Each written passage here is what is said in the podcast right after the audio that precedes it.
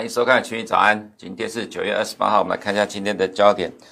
呃，Nancy Pelosi 在礼拜天，呃，就是今天凌晨呢，有提到说，大选之前仍然有达成协议的机会哈。那这是目前美股期货小幅开高的原因。那小幅开高没有大幅度上涨哈，其实最主要是上个礼拜五的美股反弹，其实也是同样的事情。也就是在上礼拜五美股能够上涨，也是 Nancy Pelosi 跟 Steven Mnuchin 有提到说会持续的沟通，呃，这个新的纾困协议，所以投资人期待，呃，这个纾困案会过，所以这样的一个乐观的憧憬呢，带动了美股的上涨。再来是川普呢，在周末呃确定提名 Amy Coney Barrett 任新大法官哈，那后来传出来消息说，民主党会强力的捍卫立场，强力抵抗。呃，所以这个其实还是未来这一个月大选之前的变数啊。再是呃，美元持续的创反弹的波段新高，这等一下我们说明一下。那美国商务部呢，证实制裁中芯半导体，这个从礼拜六的晚上，先由 Financial Times 呃传出来的消息呢，到后来中芯否认说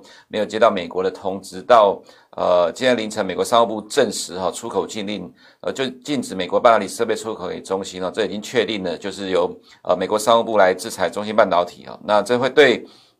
呃，台湾的半导体业者有利啊，因为毕竟，呃，中芯的主流技术还是在八寸的部分，十二寸的话呢，现在大概只能到最多到十四奈米。那所以，如果中芯未来目前来看的话，就半导体设备是没有什么。呃，就是说对，呃，中心的半导体设备没有什么影响，可是未来更新的话，其实会有些影响。其实对现有的产能哈，严格来讲也没有影响，但是对于呃未来的一个前景看起来就是不确定情况之下，会现会使得现有的客户开始做陆续转移订单的一个动作。这对其实台湾的。呃，半导体业者比较有利，尤其是二线的半导体厂，像比如说呃联电或者世界先进哈。但是呢，还是现在有些问题，这等一下我们再讲台股的部分也会提到。那么首先看一下选举的赌盘，美国选举呢，这次赌盘呢，在上个礼拜四的时候呢。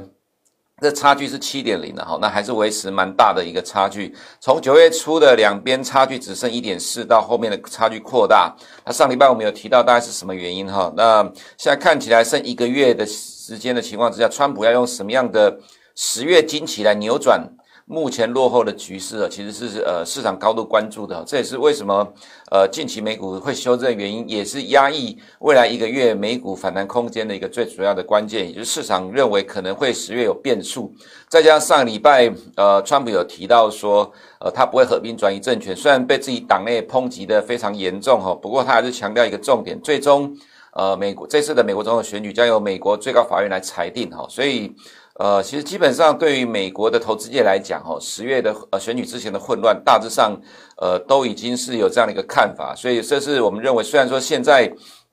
呃上个礼拜五的美股反弹哦，不过整个十月份来看，美股很有可能整个月呃大概都是横向整理的一个状况。那在美国选举的民调哈，这个是 RCP 的民调，那差距跟赌盘一样是七点零，这也是到上个礼拜四为止。不过今天早上呢，我们看到有两份的民调，像。呃，ABC News 哈，还有像呃另外一个华盛顿邮报的民调，其实两边的差距都很大，大概差距到十个 percent。那这个是平均的部分，就是说 Real Clear 它呃对所有的民调的加权的平均来看哦，目前的差距是七点零。那个别的民调差距一定呃非常的大，有的可能很小，可能只有五个 percent、三个 percent，那有的可能十到十五 percent。所以平均上的差距来看的话是七点零。那刚刚有提到就是早上呃凌晨所看到的民调大概有差距到十个 percent。那基本上目前都是呃拜登领先的状况。那九月二十九号美国时间。呃，要举办这个选举，大家在台湾时间的呃礼拜三哈。那这个选举，呃，这个第一次的电视辩论哈，会是蛮呃关键的影响，因为其实一般都认为拜登不善于呃口头的辩论啊，所以可能会被攻击的体无完肤。不过拜登已经先呃打预防针了哈。不过我们也问了一下美国的一些观察家的看法，其实看起来，呃，现在。对美国人来讲，哦，其实反川普的人其实是正在升高当中，所以第一要务是不管拜登的状况是怎么样，就是先把川普拉下来，哈，这是目前我们所。呃，听到了美国的社会普遍的一个现象啊，那当然，因为川普也有始终支持者，所以这次呢，可能第一次的电视民调哈，虽然说大家都高度的关注，不过呃，可能也有一些美国的社会专家呢，开始先打预防针情况之下，呃，也有可能其实对于民调的差距影响有限哈。再次在经济数据的部分呢，我们看到耐久财订单啊，这是八月的耐久财订单，预期是一点五，实际是零点四哈啊，那前期是十一点七啊，这是月增率了哈，那月增率呃往下掉，其实这也蛮正常。其实我们常常在讲说，如果要看经济数据的月增率的话，那基本上呃，经过了今年上半年的呃美国全国经济封锁之后，到后到后面的解封哈，它一定会出现刚开始的时候月增率呢呃增加幅度可能高，到最后慢慢逐渐递减的情况，这其实是正常的情况了哈。所以说虽然是呃不符合市场预期，不过这个不会是影响呃金融市场的主要的关键哈。再看到上个礼拜五的美股哈，道琼大概涨了一点三十 percent，是三大指数里面。反弹幅度比较小的哈，那刚刚也有提到的，上礼拜五的美股的反弹就是憧憬这个纾困协议而反弹哈。其实从上礼拜五到今天凌晨呢，这几天的发展基本上大致上没什么太大的变化，就是。呃，Nancy Pelosi 跟 Steven Mnuchin 呢都提到说，呃，会持续的进行口头的沟通。那今天早上我们看了一下，就是有关于最新今天凌晨 Nancy Pelosi 跟呃 Steven Mnuchin 的讲法啊。其实虽然说呃 Pelosi 讲有机会在选前达成两边的纾困协议，不过他还是强调一个重点，就是坚持二点二或二点四兆的协议的内容。那尤其是会让众议院先表决通过。为什么要这样做呢？因为众议院先表决通过的话，其实未来的压力就会在共和党身上。那共和党掌控了参议院，那其实现在最大的问题是在共和党参议院哈这边里面自己内部乔不拢哦。所以虽然说很有可能在很快的呃近期之内就看到众议院通过了这个二点四兆美的纾困案，然后把压力丢给共和党，那其实共和党不见得会买单哦。尤其是现在呃可能开始要进入休会期间，要进入选举，因为今年三分之一的参议院要改选，那参议员也要去竞选。哦，所以呃，虽然说呃，憧憬这样的一个纾困协议带动了上礼拜五的美股跟目前的美股期货小反弹哈，不过其实实际上这个跟之前造成美股大跌的原因其实没什么太大的改变。也就是说，呃，民主党提出了这样的一个纾困案的金额跟共和党没有办法达成共识的情况之下，目前大概就是乐观的期待啊，去支撑美股的反弹。我们看到 S M P 500呢涨幅度比较大。呃，最主要原因就是大型的科技股的带动反弹哈。那大型科技股当然，呃，还是疫情社会有关的哈。这里面我们有提到说，Tesla 虽然说在电池日哈出现了利多出现状况，不过呢，我们也看到了 Tesla 股价连续两次。呃，守住五十天均线的支撑哦，这代表它股价的走势上有压下有撑哦。那看起来在短期之内的话，既然连续两次都守住了五十天均线，它就很有可能会在呃这重要均线之间做一个横向的震荡哈、哦。那我们还是要强调，就是说，虽然说 Tesla 本益比非常的高，九月二十二日的电池日呢，呃利空利多出尽了，不过看到了下面的支撑被守住的情况之下。呃，看起来是有可能未来会有强势震荡的走势哈。那再是 Apple 的话，十月十三号发表新 iPhone 哈。那这边我们在上周有提到，它守住了呃重要的上升趋势线了。这个趋势线是从三月以来到目前为止的上升趋势线。那在这边的五十天均线当然也出现了多头的抵抗了，所以。呃，如果在十月十三号之前，它的股价能够持续的缓步震荡的话，那当然对大型科技股是有点帮助的哈。那 Amazon 的话呢，就是呃疫情受惠的概念。其实呃整个科技股的部分来讲，上礼拜五反弹哦，大概大致上就是疫情的受惠股的概念。那疫情的部分在美国也在持续上升。上周末呃纽约的疫情也在上升，其实全球尤其欧美国家都在上升哈。所以我们在上周大概是有提到说哈，这个科技股的部分。呃，如果因为疫情不断的升高，但是呢，呃，在目前的市场没有太多可以选择情况之下，到最后有可能买盘还是会回来买这些大型的科技股。那目前的确是这个情况，不过我们还是要呃强调一个重点，其实纾困案才是最最重要的一个关键的变数了哈。如果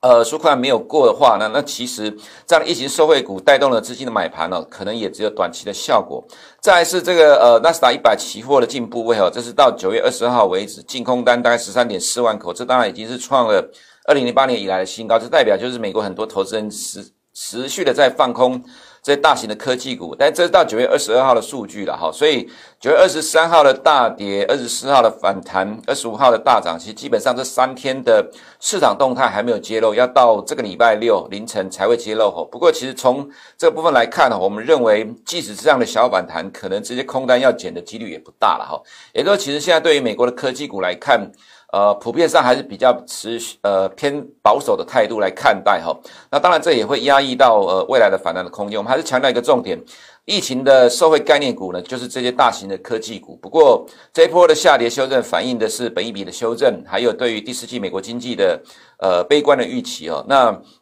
第四季悲观的预期最重要就是来自于苏克案的进展。如果苏克案没有进展的话，这还是会压抑整个美国股市的上涨空间、反弹的空间。所以我们会认为短线上哈就是边走边看，但是短线就是横向的震荡整理哈。那再来是呃其他市场的部分，我们可以看到。欧洲金融股持续的跌一点二三%，其实最主要就是因为欧元区的这些大国家，像法国、西班牙、荷兰等等，哈，呃，这疫情持续的上升。那在上周我们有提到的一个指数 Stock 六百，这是欧洲十八个国家的大型股呃所组成的指数，这是很典型的呃空方走势了哈。那持续偏弱。会指出这个部分原因是呢，因为其实在美股八月创新高的过程当中，其实欧洲股市是几乎完全不动的哈。那高点一高比一高低。那现在欧洲的疫情在上升哈，它不并不像美国这么乐观。呃，所以如果欧洲股市呢，呃，接下来如果继续的去反映这个新冠肺炎疫情造成下跌的话，它其实还是会影响到呃美股的哈。这是其实国际金融市场的变数。那来看到其他的部分的话呢，我们看到九月二十号为止哦，美元的净空单是二十六点八万口。那这个其实是在持续的创，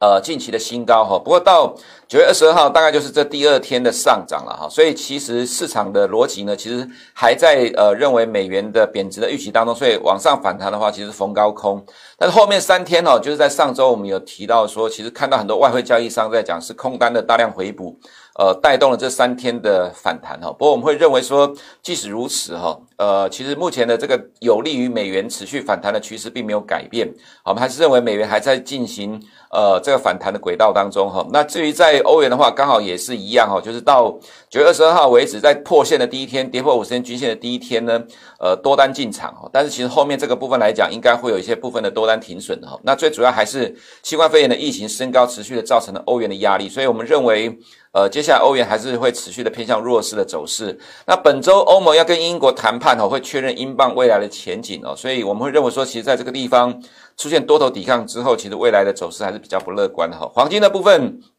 倒是可以留意啊，因为近期这三天哈，美元在呃上涨创波段新高的时候，其实黄金出现的多头抵抗，守住了颈线哈。那如果接下来的美元如果我们预期的呢，还是持续强势的话，那黄金如果不跌的话，那基本上可以把它当做是一个短期的底部哈。这可能呃投资人喜欢做短线积极操作，可以大家稍微留意一下。原油的话，大概可能暂时不太会有明显的波动的空间哈。我们看一下，在上周整周外资在亚洲的动态，这就是我们在上周常常提到，你可以看到以周的角度来看，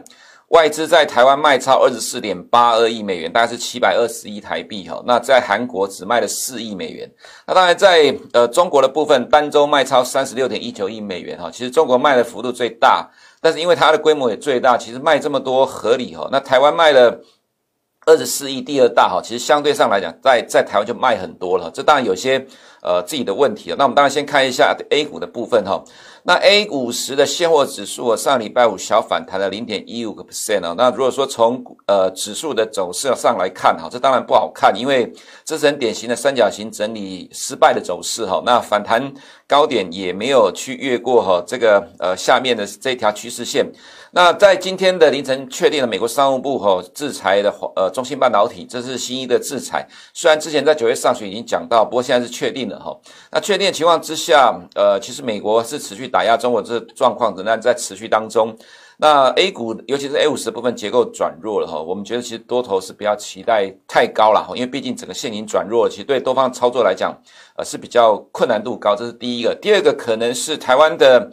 呃媒体比较少提到，但是我们看到国际的呃焦点大概都有在分析，就是说未来接下来可能呃美国如果要持续打压中国会做的是什么动作哈，那这可能反映在目前的港股里面的。那今天没有秀港股哦，意思是说。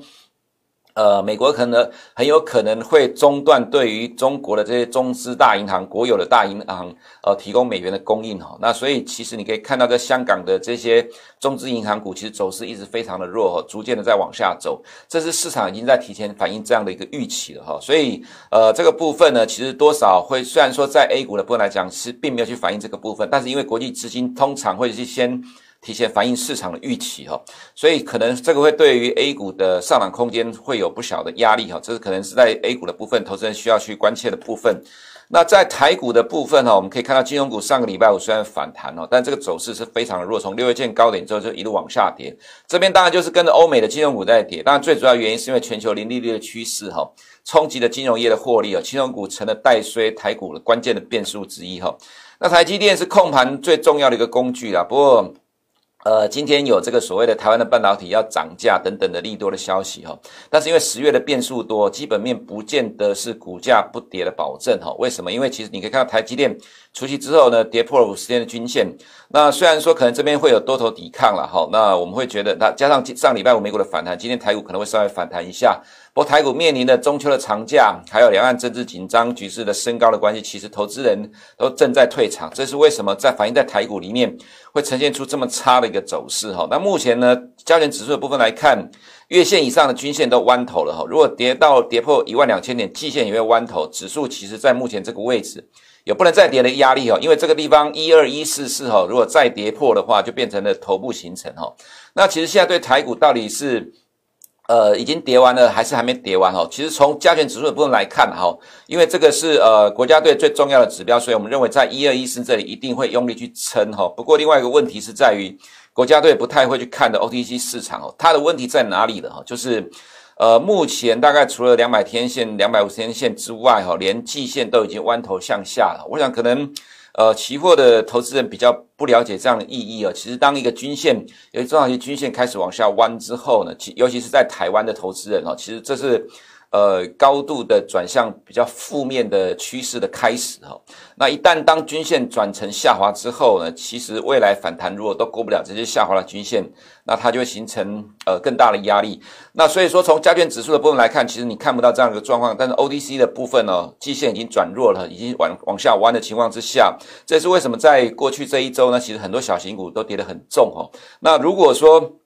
呃，这样情况之呃持续的演变的话，上个礼拜五出现这种状况，就是 OTC 指数大跌，很多个股呢中呃中小型股重挫，然后把加权指数也拖下来，这个情况在未来可能会持续的上演。只是因为国家队强力的支撑加权指数的情况之下呢，加权指数会变成狭幅的震荡。好，以上哦，对不起，有人在讲到说，呃，美元出了出现了历史上的大量哈，这是指呃期货的净空单吗？